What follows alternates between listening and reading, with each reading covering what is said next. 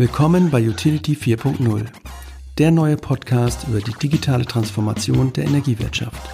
Mit und von Oliver Doleski und Timo Eggers. Zu Gast heute gleich drei Menschen, Matthias, Sebastian und Uwe, alles Ex-Energies, ähm, die zusammen etwas ganz Neues gegründet haben, und zwar den E-Combinator. Ähm, was ist der E-Combinator? Ähm, es ist ein Accelerator-Programm für Startups in der relativ frühen Phase und um diese zu unterstützen, haben Matthias und Sebastian ein, ja, ein Mentoring und ein Innovationsnetzwerk aufgespannt mit wirklich hochkarätiger Energiekompetenz äh, und auch mit so ein, ein paar Silberrücken, wie es der Uwe ist. Uwe, ehemaliger Vorstandsvorsitzender von Energy, ähm, nach dem Merger jetzt äh, nicht mehr da, aber gleichwohl mit viel Energie und auch mit viel Bock auf neue Dinge. Äh, solche Leute sind in diesem Netzwerk auch dabei. Insofern schon relativ, relativ mächtiger Ansatz, würde ich mal sagen. Und ähm, ja, wir sprechen über, über Innovationen von früher im Konzern, was haben die Jungs erlebt, äh, jeweils an ihren Positionen. Und wir sprechen darüber, was dieser E-Combinator jetzt eigentlich soll, was das für ein, ja, für ein Ding werden kann, wo sie gerade stehen, wer schon dabei ist und so weiter. Jo, herzlich willkommen zum äh, Utility 4.0 Podcast mit der neuen Folge aus aktuellem Anlass. Ähm, heute zu Gast, ja, wie soll ich sagen, ist eine illustre Ex-Energy-Runde äh, hier mir zugeschaltet via Zoom. Ähm, der Sebastian Hopp, der Matthias Hoffmann und der Uwe Tickes. Und ähm, wir gehen gleich nochmal drauf ein, wer das im Einzelnen ist.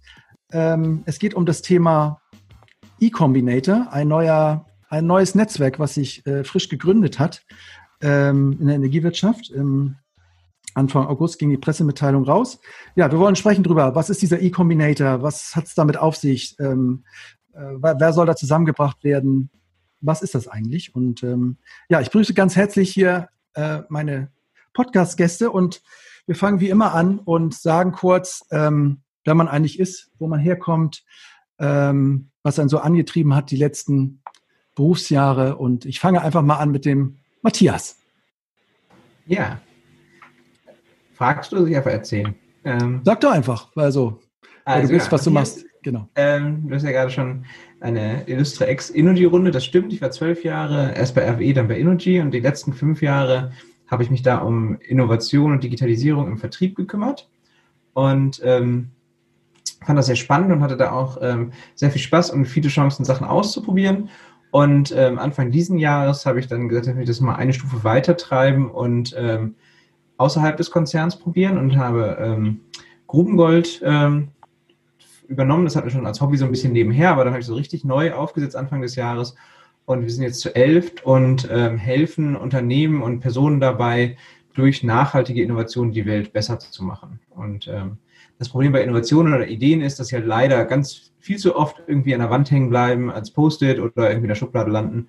Und eigentlich gehören die auf die Straße, sollten da irgendwie Wirksamkeit entfalten und das ist das, wo wir helfen wollen.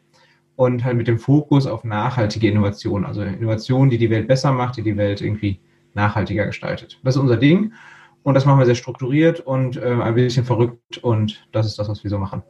Cool, danke Matthias. Herr Tiggels, ähm, wer sind Sie? Was machen Sie? Äh, und warum haben Sie das gemacht? Ja, ich bin der Uwe Tickes, ähm, bin eigentlich am Ende meines normalen Berufslebens. Ich bin im Augenblick Privatier, bedingt durch die Fusion oder die Zusammenverschmelzung von E.ON und Innogy bin ich bei Innogy ausgestiegen, war dort zuletzt Vorstandsvorsitzender. Ähm, eigentlich komme ich eher aus der Personalecke. Ich war einige Jahre bei RWE und bei Innogy Personalvorstand. Und davor habe ich mich auch mit Menschen befasst. Da war ich nämlich auf der Mitbestimmungsseite und habe die Interessen der Menschen vertreten und mein Start in der Energiewirtschaft, der über 35 Jahre zurückliegt, war in der Informationstechnik, was damals auch schon sehr innovativ war. Ja, und ich habe in den letzten Jahren sehr stark auch einige hier im Podcast äh, Sebastian unterstützt bei innovativen Ideen. Weil im Konzern ist das nicht ganz so einfach, da kommen wir sicherlich gleich nochmal drauf zu sprechen. Genau. Und ich finde, ich finde, jetzt bin ich ein bisschen freier und kann helfen, die Dinge die PS auf die Straße zu bekommen, äh, was im Konzern vielleicht mit einer Ja-Aber-Mentalität manchmal zurückgehalten wird. Okay, vielen Dank. Ich wollte immer mal einen Privatier kennenlernen. Insofern freue ich mich sehr. Ich habe da schillernde Bilder im Kopf, was, ist, was wie das Leben eines Privatiers aussieht. Ähm, ist wahrscheinlich auch nicht alles wahr, aber schön, dass Sie bei uns sind und dass Sie hier dieses Podcast-Ding mitmachen. Sebastian, wir haben uns schon länger kennengelernt und haben auch schon einen Podcast aufgenommen, der leider noch nicht draußen ist, aber für die Hörer, die es nicht äh, wissen, auch noch mal kurz dein, äh, dein Statement zu dem, wer du bist und was du machst und was du vorhast. Ja, Sebastian Hopp. Ähm, ich bin ein Ostwestfale, den es vor rund 20 Jahren nach Essen verschlagen hat, in die Energiehauptstadt Europas. Ähm, war auch 20 Jahre bei RWE beziehungsweise Energy oder fast 20 Jahre, habe die nicht ganz voll gemacht, weil äh, Uwe hat es ja auch gerade schon erwähnt. Dann kam ja die Übernahme der E.ON oder durch die E.ON und ähm, habe mich entschieden, den Konzern zu verlassen. Und äh, ja, was mich heute antreibt, ist eher so die Frage, was ist der nächste Schritt? den ich mache, den ich gehe. Ähm, und um das rauszufinden, habe ich mir ein bisschen Zeit genommen, mache ein Sabbatical. Das ist nicht ganz Privatierleben, aber ist mal so Privatier vielleicht für ein paar Monate. Ja. Ähm, versuche verschiedene Dinge und mein größtes Problem ist aktuell irgendwie ja, nicht zu viel zu machen. Ich glaube, so ein bisschen Gefahr, dass ich äh, mich äh, ja nicht verzettle, aber es gibt doch sehr, sehr viele Möglichkeiten. Das ist toll. Ich genieße das gerade, mhm. äh, unendlich viele Optionen zu haben, viele Sachen auszuprobieren. Und äh, ja, mein Ziel ist es, bis Mitte nächsten Jahres dann das gefunden zu haben, was dann ich die ja, nächsten Jahre dann tun werde. Okay, und äh, der E-Combinator äh, ist eines von diesen ähm, ja, Experimenten, die du gerade so am Start hast, quasi. Darüber können wir jetzt. Ja, wir, oder? Ja, also ich würde es nicht als, ja, es ist, es ist in gewisser Weise ein Experiment, aber auch eine Herzensangelegenheit. Eigentlich aber, also keine, weil es ja ehrenamtlich ist, mit der ich jetzt plane, dass ich da zukünftig dann irgendwie meine Brötchen mit verdienen kann. Da muss ich was anderes finden, aber der E-Combinator ist in der Tat eine Herzensangelegenheit. Okay, gut, dann lass uns da doch mal einsteigen. Ähm, ich habe gedacht, hier so uns äh, unter uns äh, Innovatoren ist ja immer äh, auf jeden Fall opportun mit dem Simon Sinek Start with Why äh, anzufangen, also immer äh, zu fragen, ähm, warum gibt es den E-Combinator? Ähm, ähm, und dann zu fragen, ähm, was macht er und was, wie macht er das? Und ähm, ja, diese, vielleicht kann das irgendjemand von euch beiden mal, mal anfangen äh, zu erzählen, äh, was euch äh, dazu getrieben hat, ähm, diesen E-Combinator ins Leben zu rufen.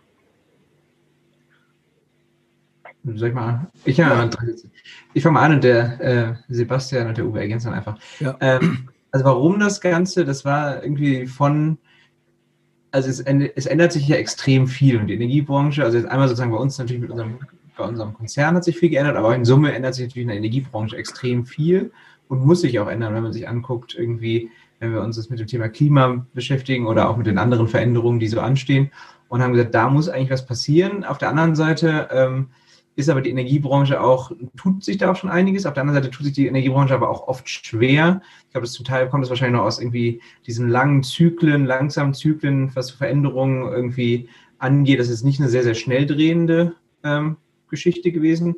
Und, ähm, und ich glaube, deswegen macht es halt Startups schwer, da reinzukommen. Ähm, mhm. Aber ich glaube, die Energiebranche braucht die Startups, um sich zu erneuern und ähm, in die Zukunft zu kommen. Und das ist jetzt das, so ein bisschen das Warum für den, für den E-Combinator, ist genau das zu ermöglichen, also quasi Startups dabei zu helfen, in der Energiebranche Fuß zu fassen, gemeinsam mit der Energiebranche die Zukunft zu gestalten.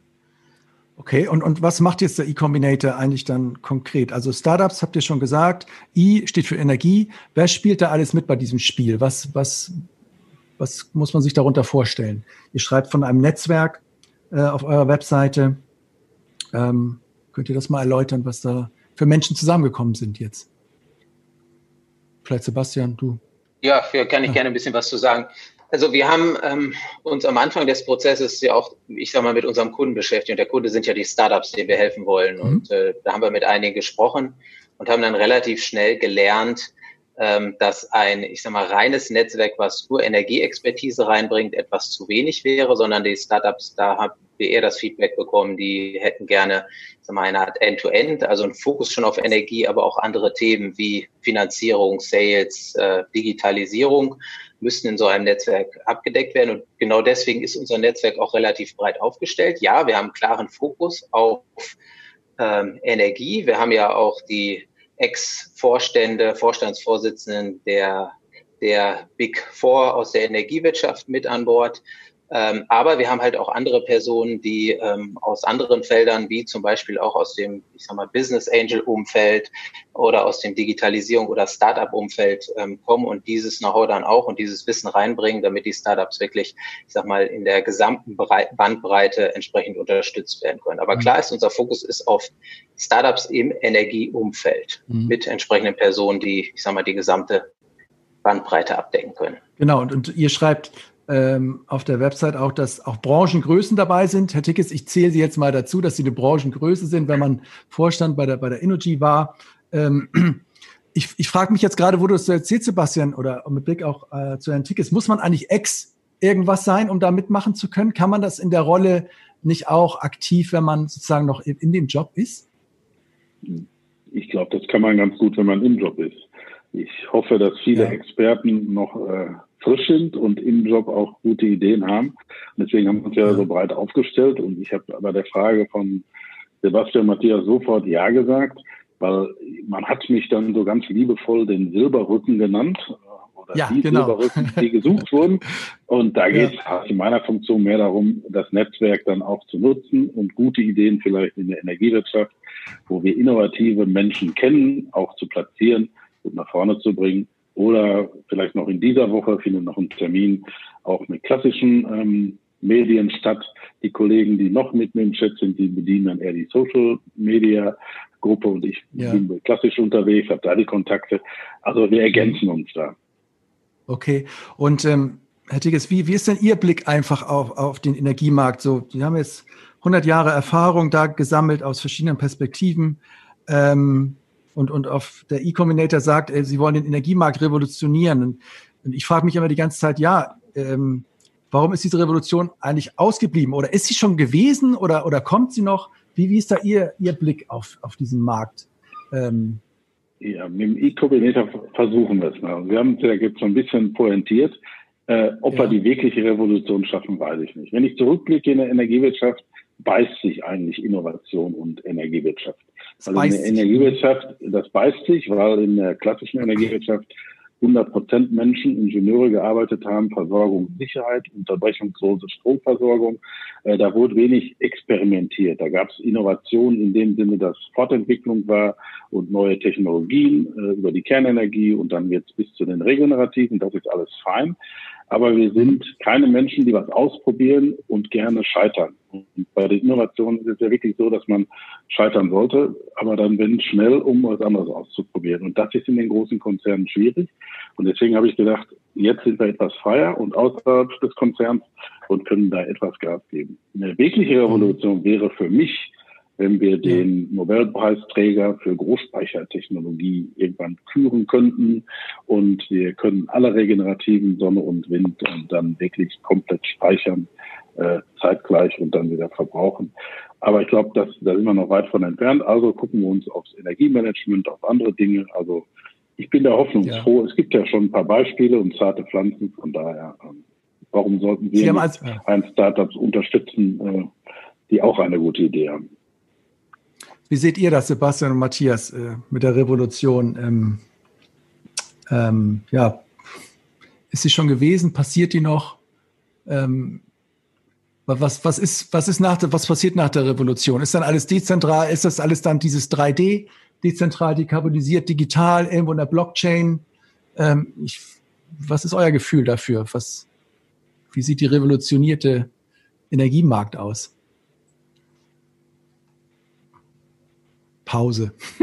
Pause. Äh, ja. Also sozusagen so die, die eine ganz spitze Vision, also ich glaube, Speicher natürlich ist ein Teil von irgendwie so einer Vision, ich glaube, das ist es nicht.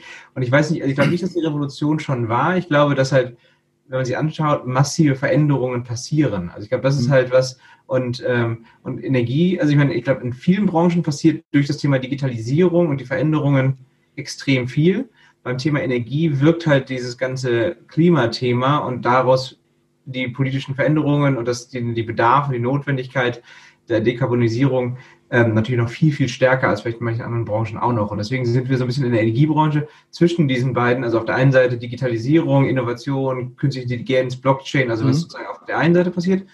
und auf der anderen Seite unmittelbar in diesem, was verändert sich oder was muss sich verändern im Umfeld äh, rund um das ganze Thema Klima. Und ich glaube, das sind halt zwei so, ja, man kann es negativ sehen, wie zwei Mühlsteine, wo man als Branche irgendwie dazwischen kommt. Auf der anderen Seite kann man aber auch sehen, das sind irgendwie zwei Energiepunkte, die mhm. Energie einspeisen erstmal in, in die Branche an sich und dadurch wahrscheinlich bestimmt einiges bewegen. Jetzt schon bewegen, also wenn man sich anschaut, Sie sehen ja jetzt schon, also als ich bei als ich bei RWE vor zwölf Jahren, das ist noch nicht so lange wie bei den anderen beiden, angefangen hatte, hätte da jemand gesagt, ja, die tun sich mal irgendwann mit E.ON zusammen und teilen sich die Wertschöpfungskette gemeint irgendwie auf.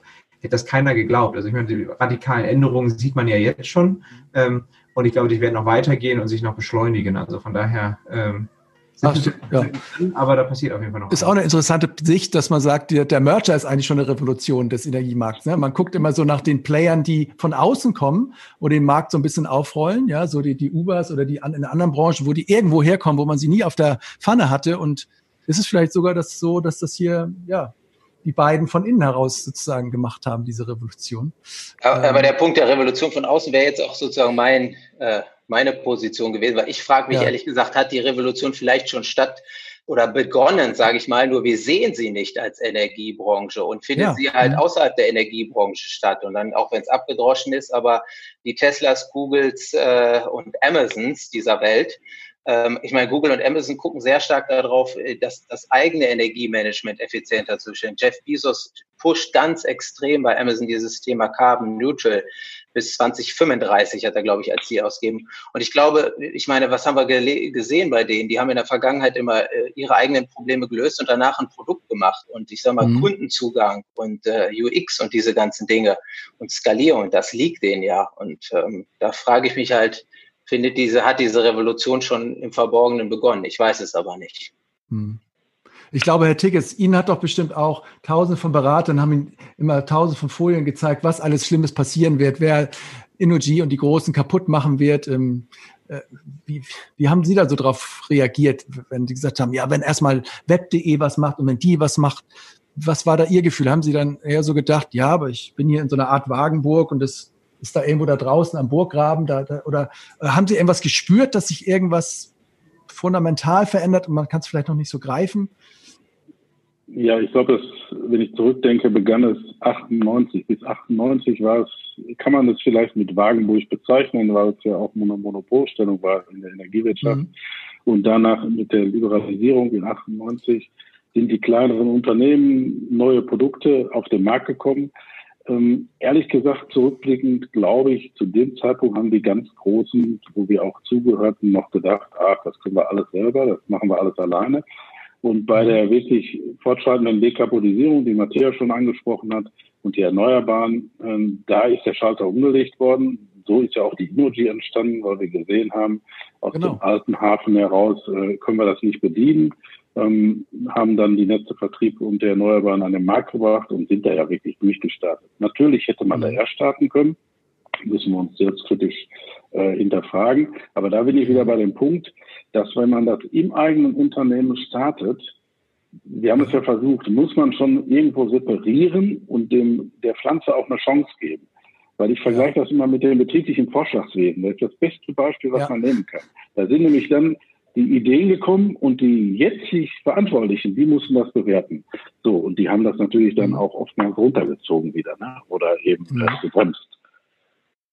Ja, Matthias und Sebastian, ihr wart ja diese Innovatoren in der Energy. Wie, wie hat sich das für euch angefühlt? Der Tick ist irgendwo da oben, äh, ihr so irgendwie im Mittelbau. Wie, wie war das für euch, ähm, wenn ihr da jetzt neue Dinge versucht habt umzusetzen? Nach außen, das Bild von nach außen Energy war immer, die powern los, die machen alles, die stellen Leute ein mit Skills, da, da träumt man von und äh, ich dachte, dass die starten jetzt mega durch. Äh, von innen, glaube ich, gibt es wahrscheinlich eine differenziertere Sicht. Könnt ihr da nochmal so mal so reinleuchten, wenn ihr nochmal so zurückblickt? Ich weiß, schon lange her, aber. So lange auch nicht. Also ich meine, sowohl, sowohl, als auch. Ne? Also ich glaube, das ist quasi, was ich glaube, ähm, da ist wirklich, also einerseits sind wirklich viele spannende Sachen passiert und ich glaube auch, ähm, auch neue und auch radikale Sachen, auch irgendwie auch die Chance, was auszuprobieren. Ich denke zum Beispiel an ähm, ein ganz konkretes Thema, wo wir irgendwie Sebastian, ähm, die Elisabeth Breuer, die müssen wir auch mal mit erwähnen an der Stelle, ja. und ich ähm, mal ein digitales Trainee-Programm vorgeschlagen haben und dann irgendwie an Karneval dem Uwe Tigges das gepitcht haben. an Karneval, okay. Das, das, genau, also nicht ja, ich, ich, erinnere mich noch, das war sehr, Uwe, erinnerst dich auch noch? Da kam doch noch die Dame ja. von Catering irgendwie mit so einem Karnevalsumzug in der Besprechungsraum. ja, okay. Das, äh, und dann aber auch ohne jetzt irgendwie ewig lange Diskussionen, einfach nur, ja klar, wir machen das jetzt, wir probieren das jetzt mal aus, wir, wir, wir riskieren das, das ist sozusagen... Mhm ein Risiko, was man eingehen kann und haben das gemacht und da ist ein sehr erfolgreiches Programm raus geworden. Also das sind so Sachen, ich glaube, da gibt es ähm, Beispiele und auch Sachen, wo halt auch viele spannende Sachen ausprobiert und gestartet worden sind. Ähm, natürlich ist aber auf der anderen Seite halt als große Organisation muss man sich aber auch wieder, hat man halt auch eine Verantwortung, die Organisation beisammen zu halten. Deswegen muss man sich auch, glaube ich, sehr genau angucken, welche Risiken man eingeht. Und es gibt halt eben Mechanismen wie Konzernhaftung im Datenschutz, die es halt sehr, sehr schwierig macht, ähm, mhm. mal eben irgendwas auszuprobieren, wenn man gleichzeitig irgendwie größere Sachen riskiert. Und das ist, glaube ich, was, was dann wieder ein Startup anders kann als ein, als ein Konzern. Also es ist, glaube ich, so ein bisschen so beides. Auf der einen Seite so punktuell auch wirklich spannende Sachen und dann auch die, die Größe genutzt, um wirklich einfach zu sagen, mhm. oder machen wir das jetzt aber auch richtig. Ähm, und probieren wirklich mal auch, riskieren auch mal ein bisschen was Größeres. Auf der anderen Seite aber halt ähm, durch die Verantwortung, die man, glaube ich, für die Gesamtorganisation hat, ähm, halt auch immer wieder schwierig, sozusagen so alles auf eine Karte zu setzen, was man vielleicht als Startup leichter tun kann. Ne? Aber es, es, gab doch so kleine Ausgründungen auch bei der Energy, so, die sich sozusagen nicht in diesem Konzernumfeld bewegen mussten, oder habe ich das falsch verstanden? Genau, aber wie gesagt, mit dem, mit dem rechtlichen Konzept der Konzernhaftung wurden die halt ja. auch. Ach so, ach so, das schlägt dann durch und man kann gar nicht weit genug weg sein. Genau, solange da irgendwie. Ja, der lange Arm. Ist, ist immer sozusagen haftet der Gesamtkonzern an der Stelle, was ist dann halt die auch ist man genauso entspannt äh, juristisch wie ähm, ja. auch nicht. Äh, genau. Ja, es ist immer ganz spannend zu sehen, wenn ihr das so berichtet und wenn ich das so von außen, wenn man sich das anschaut auf der E-World und in den ganzen, äh, ja, wenn man drüber liest, ähm, man ahnt es schon, dass es nicht alles Gold ist, was glänzt, aber ähm, ich denke dann trotzdem auch, und viele in der Branche denken auch, wenn die das nicht hinkriegen, wie sollen wir denn das jetzt hinkriegen? Wir äh, wir Stadtwerk XY oder, oder ne? das ist dann auch immer so die Frage. Aber okay, also es geht also E-Combinator um, um Startups. Ihr wollt Startups helfen. Äh, Matthias, du bist ja quasi selber auch ein kleines Startup, äh, könnte ich mir so, so vorstellen. Ähm, was wollt ihr denn für die anders machen? Oder ich meine, klar, es gibt viele Netzwerke, wo man sein kann, äh, wo man mitmachen kann. Gibt es irgendwas, wo ihr so ein bisschen unique euch äh, abgrenzen wollt, was irgendwie ein bisschen besonders sein soll bei euch? Ähm, ja, also es gibt, glaube ich, eine Sache, die zwei, zwei, zwei, drei, drei Sachen eigentlich, drei. Also eines ist dieser Energiefokus, also ich glaube, das ist sozusagen ein sehr branchenspezifisches Netzwerk. Also ich glaube, das ist ein, ein mhm. Thema und dadurch natürlich auch tief reingehend. Ähm, dass das andere Thema ist, ist es ehrenamtlich. Das heißt quasi, ähm, das ist kein, also sozusagen, wir nehmen, wir verdienen da alle kein Geld mit. Ähm, alle, die dabei sind, haben gesagt, wir machen das ehrenamtlich, investieren Zeit. Vielleicht erhofft sich der eine oder andere auch vielleicht mal einen spannenden Kontakt und sowas. Das bestimmt, das ist ja auch legitim. Aber erstmal ist es was, was jeder ehrenamtlich tut und erstmal seine, seine Kraft da reinsteckt. Und das ist, glaube ich, auch nochmal eine ganz andere Energie, die das entfaltet, als wenn das irgendwie wirtschaftlich angetrieben wäre. Und das dritte Thema ist, ähm, dass wir eigentlich sehr konkret sagen, was, was die Startups bekommen. Und ich glaube, das eine ist halt, ähm, dass wir halt sehr, sehr klar haben, welche Veranstaltungen wir mit denen machen wollen. Und dass wir dann halt sagen, wir möchten gerne zum Beispiel so eine Startup-Klinik machen, wo wir mit, ähm, mit mehreren aus dem Netzwerk gemeinsam am, am Startup kneten und, ähm, und quasi am Startup arbeiten ähm, mhm. und auch wirklich tief reingehen. Und ähm, ich weiß nicht, wer mal vor, irgendeinem, vor einem Konzernvorstand gepitcht hat. Eine Sache, die die auf jeden Fall extrem gut können, ist den wunden Punkt sehr genau, sehr schnell finden und dann nachbohren. Das ist irgendwie mhm. eine Kernkompetenz, glaube ich, von Top-Managern. Und das einfach die Chance zu haben, als Startup das mal zu lernen und zu sehen, wo sind denn so Schmerzpunkte und so etwas, ist, glaube ich, eine sehr wertvolle Erfahrung. Und das ist was, was wir sozusagen den Startups sehr konkret anbieten wollen. Ähm, und halt den Zugang zu diesem Netzwerk und den dahinterliegenden weitergehenden Netzwerken. Also ich glaube, das ist was. Und das ist halt kein abstraktes, irgendwie, ja, wir haben ja so ein abstraktes Netzwerk, sondern es steht auf der Webseite, wer drin ist. Und ja. jeder, der auf der Webseite steht, hat sich auch für eine gewisse Zeit, also für zwei Stunden im Monat committed, mhm. da in dieses Netzwerk zu investieren.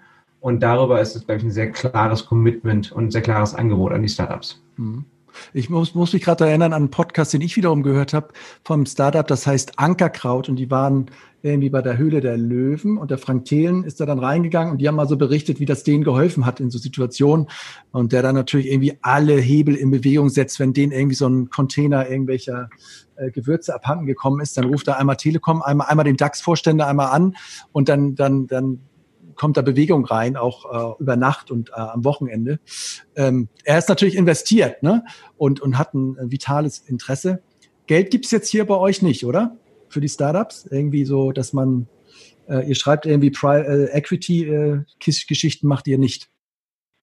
Äh, ja und nein. Also es ist nicht, wir machen nicht Mentoring for Equity oder ähnliches. Mhm. Das ist nicht das primäre Ziel, aber Matthias hat es ja eben auch schon angedeutet. Also sollte ein Startup den Bedarf haben, äh, eine Finanzierung zu bekommen, Angel Investment, mhm. und jemand aus dem Netzwerk hat Interesse oder mhm. kann vermitteln zu einem anderen Investor, dann ist das absolut legitim und durchaus auch gewollt, weil wir all das tun, was Startups hilft. Mhm. Ähm, aber es ist nicht im primären Fokus. Wir tun nichts, um im Gegenleistung Equity zu bekommen oder um am Ende sozusagen auch investiert dort zu sein. Das ist äh, nicht das Ziel. Okay, also das ist dieses Pro Bono, ja. Man, man, man gibt einfach was zurück, so ein bisschen, ja. Ja, wir haben ja alle Kinder, glaube ich, im Netzwerk. Ja. Das haben wir jetzt nicht strukturiert erfasst irgendwie. Ja. Ähm, aber wir haben alle ein Interesse an der Zukunft ja. des Planeten. Wir machen uns alle Sorge ums Klima und wir mhm. wissen auch alle, ich sag mal, wie die Energiewende ähm, das Thema beeinflusst und positiv beeinflussen kann. Und deswegen sind wir auch alle daran interessiert, die Energiewende zu beschleunigen. Und äh, ja, wie Matthias schon sagte, die Revolution kann aus unserer Sicht nur stattfinden, wenn auch Startups da äh, mhm in Erscheinung treten und die, die etablierten vielleicht auch etwas ja, pushen, disruptieren, ja. wie auch immer. Wo du es gerade so sagst, Kinder im Netzwerk, das im habe ich weggeschluckt und ich dachte, es wäre auch mal cool, wenn man Kinder im Netzwerk hätte, ne? Also Kinder drin, also nicht wir alle, sondern welche drin hat. Nur so mal als Idee. Nochmal zum Thema Startups. Ähm, ihr habt ja, ja auch, ihr kennt ja auch viele Startups und ich frage mich immer so ein bisschen, was waren eigentlich die erfolgreichen Energiestartups der letzten Jahre? Ähm, gab es da so schon so kleine Unicorns, äh, äh, die irgendwie groß geworden sind. Ich, ich spoilere das gerade mal vor. Ich habe jetzt noch keinen auf meiner Liste und ich frage mich immer so ein bisschen, warum. Ähm, wie, wie seht ihr die Startup-Szene in der Energiebranche? Ich weiß nicht, die gibt es ja auch schon fünf, sechs, sieben, acht Jahre, tummeln sich dort äh, Unternehmen, die neue Dinge machen wollen. Ich meine, das ist ja immer von der Definition, wie, wie grenze ich jetzt Energie ab? Also ja. im weitesten Sinne könnte man ja auch äh, Tesla als äh, Energie, jetzt nicht mhm. mehr Startup, äh, ja. das wäre ja ein Unicorn. Ja. Aber, Aber Deutsch, kein deutsches, jetzt, ne? Also, ja, gut, dann wenn ich jetzt nach Deutschland gucke, und das wollte ich gerade sagen, äh, dann gibt es sowas wie Zola mit Z, mhm. äh, die ja auch äh, gut dabei sind und auch relativ große Investments gesammelt haben. Oder äh, guck dir Sonnen an. Mhm. Ich meine, die sind jetzt ja von Shell übernommen worden, aber da sind ja schon entsprechende äh, Erfolgsgeschichten im Energiekontext. Kontext. Wenn ich jetzt so enger in den Energy-Dunstkreis gucke, dann fällt mir GridX ein, die mhm. auf einem sehr, sehr, sehr guten Weg sind. Also ich glaube, da gibt es äh, etliche Beispiele. Mhm. Aber die haben alle noch nicht so diese... Achso, ja, halt Ich glaube auch, dass da noch einige am Horizont erscheinen werden. Äh, Sebastian hat die Brücke ja geschlagen. Ähm, wir hatten äh, oder noch, ich glaube, dass E.ON das übernommen hat, bin ich absolut sicher, Kiwi Grid, die sogar mit mehreren Produktpaletten an den Start gegangen sind, sowohl in der E-Mobility als auch als Service für Netzbetreiber und auch Produkte für Home. Oder Heliatech ähm, fällt mir dazu ein. Das sind die Folien für Hausfassaden. Ja, und mhm. äh, ich wäre jetzt schlecht äh, im Podcast, wenn ich nicht dann auch die Katze aus dem Sack lassen würde. Außerhalb, jenseits der, der Innogy gibt es ein Startup äh, in Berlin, Home Power Solution. Äh, mhm. Und ich oute mich da. Ich habe nämlich die vierte Anlage von diesem Startup gekauft und ich habe Energiespeicher, Batterie, Elektrolyseur, Brennstoffzelle und komplettes Energiemanagement in meinem Haus und bin da quasi, okay. was den Strom angeht, autark. Jetzt schon? Oder ist bestellt und, und wird ja. irgendwann ist das Nein, nein, ist, ist in Betrieb. Die Kollegen waren heute okay. hier und ich habe nämlich dann heute erfahren, dass es die vierte Anlage ist, die äh, installiert worden ist in Deutschland. Ähm, ja, da das okay. Haus relativ groß ist, können wir jetzt nicht Wärme und ähm, äh, Strom komplett abdecken, ähm, aber mhm. den kompletten Strom und das ganze Warmwasser decken wir ab. Und ich hoffe mal, den Winter werde ich mit meiner Brennstoffzelle mhm. dann auch gut überstehen. Der erste ja. steht jetzt bevor. Ja, cool. Ich meine, früher war es ja auch nicht notwendig. Da gab es ja dieses Deputat ne, bei RWE, da, da gibt es ja tolle Geschichten über, über dieses Konstrukt. Ja, genau. Aber, aber ja, sehr cool. Ähm, Ja, es, ich weiß nicht, ich hätte gesagt, aber haben Sie zum Beispiel dann das, das wahrgenommen so oder so irgendwie so nervös vielleicht registriert, als jetzt Sonnen und auch da indirekt Tesla irgendwie so in den deutschen Markt eingestiegen ist? War, war das was, wo, wo, was man so registriert hat da?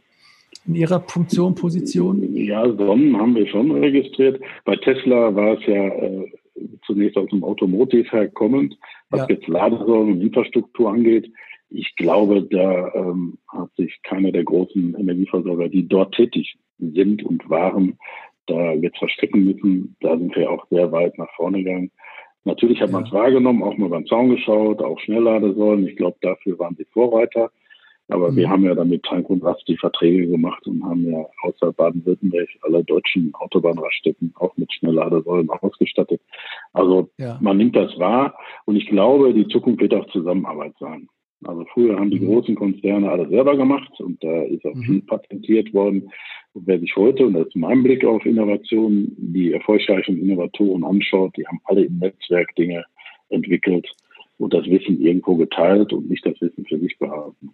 Genau. Und oft, oft werden, entstehen Innovationen einfach aus dem Mix von bekannteren äh, Geschäftsmodellen ja. oder bekannten Technologien. Man muss halt einfach nur anders mixen. Man weiß halt vorher leider nicht wie. Aber ja. in der Regel ist, ist das meiste schon da, äh, wenn man den Leuten glauben mag, die sowas schreiben. Wenn Sie auf die HPS, was ich gerade genannt habe, Home Power Solution, mhm. schauen, es gab schon immer Batterien. Es gab ja. schon Elektrolyseur in der Industrie, Brennstoffzelle in der Industrie. Das gibt ja. zu vernetzen und die Einspeiseproblematik, die war dann halt neu, dass man überschüssige Energie, die wir dann nicht absetzen können, dann ins Netz einspeisen. Aber ansonsten gab es das alles schon. Aber irgendjemand hat sich dann hingesetzt und hat das mal zusammengebracht für den Privathaushalt. Okay. Ja. Und ist dann hoffentlich auch äh, auf den E-Combinator zugekommen. Die Berliner Jungs, äh, sind die auch jetzt äh, Teil des Netzwerkes? Ja, der Aufsichtsratsvorsitzende von Incombinator, man staunt, das ist der Peter Phillips, der ehemalige ENBW-Vorsitzende. Ja. Den haben sie sich als Startup, und da sieht man auch wieder im Netzwerk denken und auch an, an, an Netzwerke denkend, haben sie sich mhm. dann gesichert und der macht das seit, dem, seit der Gründung des Unternehmens dort. Okay, also es funktioniert schon. Ich meine, klar, ich meine, es kommen ja Leute zusammen, die eh schon Netzwerke haben. Jetzt ist noch mehr Netzwerk sozusagen da. Ähm, Wäre ja auch ein Wunder, wenn das irgendwie nicht funktioniert. Sind denn äh, Sebastian und Matthias, äh, ich meine, es ist Anfang August, ähm, und ihr habt dazu aufgerufen auf eurer Seite, Startups, meldet euch mal, wenn wir was für euch tun können. Ist da schon Resonanz im Markt aus der Branche von eurem, von eurer Zielgruppe gekommen? Ja, also wir haben schon ähm, einige direkte Bewerbungen, also irgendwie, also noch nicht, nicht zehn, aber fünf, sechs sind auf jeden Fall schon in den ersten Wochen, ersten ein, zwei Wochen reingekommen.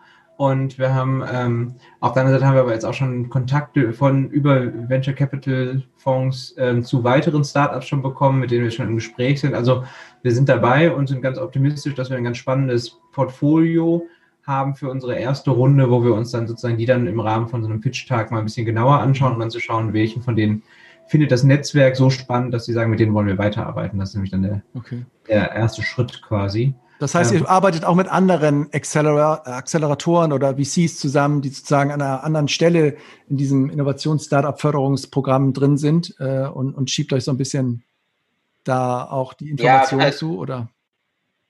Genau, für VCs ist es ja auch ganz interessant. Also gerade wenn Sie, ich sage mal, in dem Portfolio Startups haben, von denen die sagen, die könnten vielleicht nochmal so einen kleinen Push, eine kleine Unterstützung äh, brauchen, ja. Dann ist es sehr interessant, die in so ein neutrales äh, Netzwerk, was jetzt nicht äh, kommerzielle Absichten hat, zu geben, um da zu unterstützen. Das machen wir auch gerne, weil ähm, wir haben das ja auch im Kickoff diskutiert mit allen ähm, Netzwerkteilnehmern mhm. des E-Combinators ähm, weil wir dann wissen, wenn die schon, ich sag mal, durch einen VC geprüft sind, dann haben die auch schon einen gewissen Reifegrad. Ja. Weil was wir natürlich vermeiden wollen im ähm, Netzwerk, dass wir uns beschäftigen mit, ja, Jugend forscht, ist jetzt vielleicht ein bisschen despektierlich, aber sehr, sehr frühphasigen mhm. Startups. Mhm ähm, weil da waren wir uns auch im Netzwerk einig, wir wollen ja einen echten Impact, einen echten Einfluss auf die Energiewende haben und das gelingt natürlich nur, wenn wir Startups unterstützen, die auch wirklich was bewegen, mhm. mhm. ne, die Nadel mhm. bewegen ähm, und ähm, deswegen gucken wir halt auf solche, die da schon etwas, ich sag mal, weiter sind und das ist halt ja die ähm, VC-Portfolien sind da ein relativ interessantes Umfeld, um mhm. dahin zu kommen. Ähm, seid ihr auf, auf Deutschland einbeschränkt oder, oder ist es auch international offen, ähm, das für Startups aus, aus Europa, aus, aus den anderen Hotspots dieser Welt? Ähm, ja, Matthias, mach, sag, mach du mal. Also erstmal haben wir gesagt, wir fangen erstmal auf Deutsch an, einfach weil sozusagen das jetzt irgendwie Energie und das wird auch so ein bisschen die Antwort auf, warum es bis jetzt noch nicht so viele Unicorns gibt, ist halt eine regionale Geschichte durch das ganze Thema Regulierung und so etwas. Also da ist es halt anders als irgendwie, ich habe irgendwie eine, eine Sprach-AI entwickelt, dann kann ich die ganz schnell weltweit ja. ausrollen oder ich habe irgendwie, ich vermiete Ferienwohnungen, das kann ich ganz schnell weltweit organisieren. Ähm, Energie ist halt eine sehr, sehr lokale oder regionale Geschichte, also von daher, ähm, deswegen haben wir gesagt, fangen wir auch erstmal mit Deutschland an, heißt aber nicht, also wenn sich jetzt ein spannendes Startup aus Holland bewirbt oder aus Niederlanden, ähm, werden wir, glaube ich, den Teufel tun, das zu sagen, machen wir nicht. Im Gegenteil, wir haben sogar schon einen, der sich aus Australien gemeldet hat, der das spannend findet, was wir machen. Und ähm, ja. genau, also von daher, ähm, wir sind erstmal offen. Der Fokus ist aber jetzt erstmal, wo wir suchen und auch von der, sieht man ja auch, dass die Website ist auf Deutsch. Erstmal mhm. starten wir in Deutschland, aber das heißt nicht, dass wir da enden müssen. Okay. Ja, gut. Ähm, ich glaube, ich habe dem Simon Sinek jetzt alles abgegrast. Why, how, what? Ähm, ich hoffe, ich habe nichts vergessen. Meine, ihr seid frisch am Start. Es gibt natürlich viele, viele andere äh, dieser Initiativen, aber ich finde es einfach cool, wenn man, wenn man auch da versucht, auch mit, mit den anderen Playern in dieser Szene schon früh zu kooperieren. Und ähm, ja, nicht umsonst habe ich mich auch dazu bereit erklärt, ein Teil dieses Netzwerks zu sein. Und dieser Podcast sollte einfach mal dazu dienen, ähm, euch und diese Idee vorzustellen und auch über dieses, diesen Kanal mal rauszubringen. Und ähm, insofern, wenn ihr jetzt hier keine Punkte mehr habt, ähm, die ihr mit den Hörern mitgeben wollt, mh, hm, können wir ja auch langsam zum Ende kommen. Oder habe ich irgendwas vergessen? Sebastian, Matthias, Tigges, irgendwas, was noch wichtig ist zu wissen? Ja, mhm. Ja, mir, mir, mir brennt noch eine Sache auf den Nägeln, ähm, die vielleicht noch interessant oder hoffentlich mhm. interessant und relevant ist. Das war ja nochmal dieses Thema, wie unterscheidet sich das von anderen ja. Netzwerken? Und der Matthias hatte ja da die drei wesentlichen Punkte genannt, aber es gibt noch einen weiteren aus meiner Sicht, weil viele Netzwerke im Energieumfeld oder überhaupt diese Mentoring-Netzwerke, Unterstützungseinrichtungen ja. für Startups und Programme sind häufig, ich sag mal, auch so ein bisschen politisch, da ist Wirtschaftsförderung drin oder irgendwie die Politik mhm. oder die DNA, ja. wie auch immer. Ich will jetzt gar kein Bashing betreiben, aber, aber am Ende irgendwie schwingt da doch immer noch so eine gewisse ja, Schwere mhm. und so eine gewisse, die folgen halt auch gewissen Zielsetzungen. Ja. Das ist ja auch legitim aus mhm. deren Sicht. Und da sind wir halt viel, viel freier und offener und können das nochmal anders angehen. Und ich glaube, das ist auch nochmal ein wichtiger und wertvoller Aspekt ähm, für, für Startups. Mhm. Ja, ich, ich muss da immer noch so dran denken, äh, also was vielleicht bei mir immer noch so drin ist, dass ich denke, wenn man so pro bono zwei Stunden im Monat, ist es genug Power, was man sozusagen da auf dem Weg mitbekommt. Also ich denke dann an so andere äh, Acceleratoren, so Project A zum Beispiel, so Operational VCs, die sagen, ich gebe Geld, ich habe Know-how an Leuten, die können einen so schnell sozusagen skillmäßig, kohlemäßig nach vorne bringen. Ähm, ähm, ja, muss man das auch können oder gibt es gibt's, ja, gibt's einen Platz für beide, beide Varianten so? Ich glaube, glaub, die ergänzen sich halt. Ne? Also ich glaube, mhm. das ist halt die Sache. Und das Schöne ist, dadurch, dass also Project A wollen ja daran Geld verdienen, wir nicht. Also von ja. daher können wir gut mit denen zusammenarbeiten, weil da sind sozusagen, wenn die ein, ein Startup bei sich haben, wo sie sagen, das ist ein Thema, äh, wo wir glauben, das hilft der Energiewirtschaft und das hilft der Welt, dann ist das was, was wir unterstützen, egal ob jetzt Project A oder wer auch immer drin investiert ist. Also ich glaube, das ist halt was, das ist sozusagen kompatibel, das ist das eine. Und das andere vielleicht einfach mal ein Beispiel zu machen. Ähm, wir haben in der, also zwei Sachen waren, finde ich sehr beeindruckend. Wir hatten sozusagen unsere Kickoff-Runde, da warst du ja auch, ähm, auch dabei ähm, in dem Netzwerk. Das eine, was ich äh, beeindruckend fand, war, wie entspannt und konstruktiv die Runde war. Aber das kann man sich auch die Frage stellen, da sind jetzt irgendwie ganz viele Ex-CEOs genau. und Ex-Vorstände. Das ist ja bestimmt irgendwie so die, die Höhle der Löwen im Quadrat. Das ja. überhaupt nicht. Ähm, es war aber auch nicht ein, die lehnen sich alle zurück und lassen gucken mal, sondern es war ein proaktives, aber sehr, sehr konstruktives Miteinander. Also sehr, auf ja. einer sehr entspannten Art und Weise. Und das fand ich sehr, sehr angenehm. Und ich glaube, dass da unglaublich viel Wumms entstehen kann. Also ich glaube, das ist so mhm. ähm, das eine. Und ich glaube, dann sind vielleicht auch zwei Stunden im Monat schon eine ganze Menge ähm, ja. an Energie, die da entstehen kann. Ähm, und das andere, das ist auch irgendwie aus dem Termin als Beispiel. Wir haben gesagt, ja, wir müssen das jetzt irgendwie vermarkten und ähm, mhm. hätte denn irgendjemand ähm, Kontakte zu vielleicht klassischen Medien oder sowas. Und da haben wir dann vielleicht eher ja. so ein bisschen Regionalmedien oder sowas gedacht. Und in kürzester Zeit war, ja, ich, äh, ich spreche hier mit dem Handelsblatt, ich kenne ja. hier einen da, da, da und da, da, da. Und das hat was irgendwie, ähm, ob wir jetzt äh, tatsächlich diese Medien schaffen, ist die andere Sache, aber wie, erstmal wie offen und mhm. wie gut diese Netzwerke dann tatsächlich sind, ist, glaube ich, dann sehr beeindruckend. Und ich glaube, das ist was, da kann jedes Startup von profitieren. Ähm, und das ist, glaube ich, was, und da reichen auch, wie gesagt, dann geht ja nicht darum, dass wir mit denen irgendwelche Businessmodell, Business Model Canvas, irgendwas, mhm. weil davon gibt es hunderte Anbieter. Das ist genau mhm. das. Also es gibt, also als Startup kann ich zu 100 Stellen gehen, mir mein Business Model Canvas irgendwie erklären lassen, wie man den aufschreibt, ja. wie man den hübscher macht. Mhm. Ähm, aber dass quasi irgendwie ein Vorstand, der jahrelang irgendwie Entscheidungen für Investments oder für mhm. irgendwelche Sachen getroffen hat, der genau weiß, an diesen zwei Stellen muss ich einmal bohren, ähm, dass der mir den mit anguckt und nicht irgendein Startup-Berater. Ich glaube, das ist spannend und das ist, glaube ich, mhm. das ist der Unterschied. Ähm, und das hat aber auf eine sehr, genau, nicht geldorientierte oder will ich ja. jetzt investieren, sondern auf eine, ähm, ja, ähm, positive, konstruktive Art und Weise. Also, okay. ich glaube, das ist sehr spannend. Ja, also. Sehr, sehr schöne Zusammenfassung. Also so eine Art, so eine Höhle der Silberrückenlöwen, also so entspannte Löwen, äh, der Tickets lacht. So ein bisschen, äh, ja, genau. Oder wie sehen Sie Ihre Rolle da? Also ist das gut beschrieben von Matthias?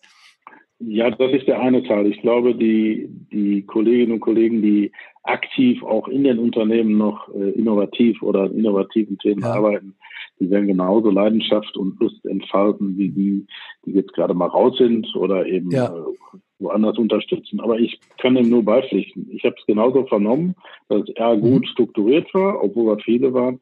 Und die, ich habe die Lust verspürt. Und deswegen bin ich sehr gespannt auf die ersten Startups. Wer auch immer dann von uns dabei ist, ich glaube schon, dass sich da was entfaltet und ich glaube auch nicht, dass da jeder auf die zwei Stunden genau schaut. Ähm, ja, vielleicht auch mal bin, vier Stunden macht oder fünf. Mhm. Genau, also ich habe da äh, Lust und Leidenschaft und die habe ich bei den anderen ja. auch vernommen. Und cool, ein perfekter Abschluss. Jetzt aber äh, die auch ja? nicht, nicht, unter den Tisch fallen lassen. Wir haben ja noch die andere Gruppe der Experten da drin. Also das ist ja, das ja. gerade richtigerweise.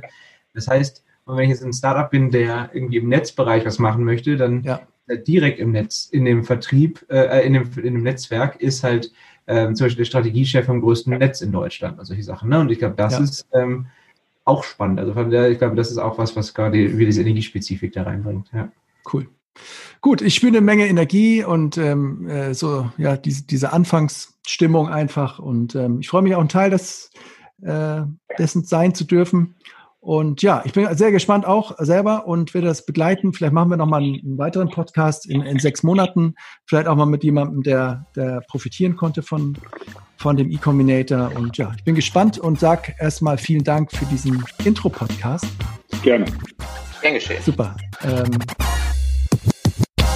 das war Utility 4.0, der neue Podcast über die digitale Transformation der Energiewirtschaft.